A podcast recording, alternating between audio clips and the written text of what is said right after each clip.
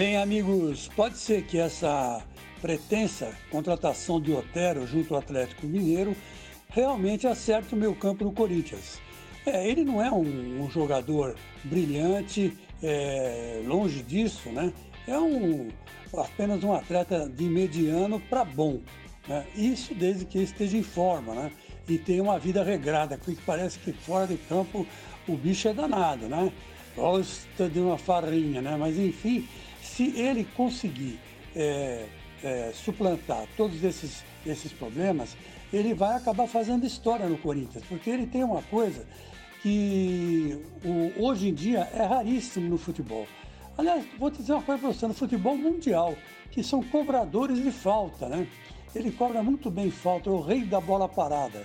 E isso pode ajudar muito o técnico Thiago Nunes, que está no mato sem cachorro, porque não tem meio-campista que faça essa função de ligação do meio-campo e ataque. O Otero, não sei se é o homem ideal, mas ele tem as credenciais para que isso aconteça, né? E vamos torcer para que é, quando ele vista a camisa do Corinthians ele não sinta o peso, né? Porque não é fácil carregar um manto sagrado nas costas, não. E tenho de tudo.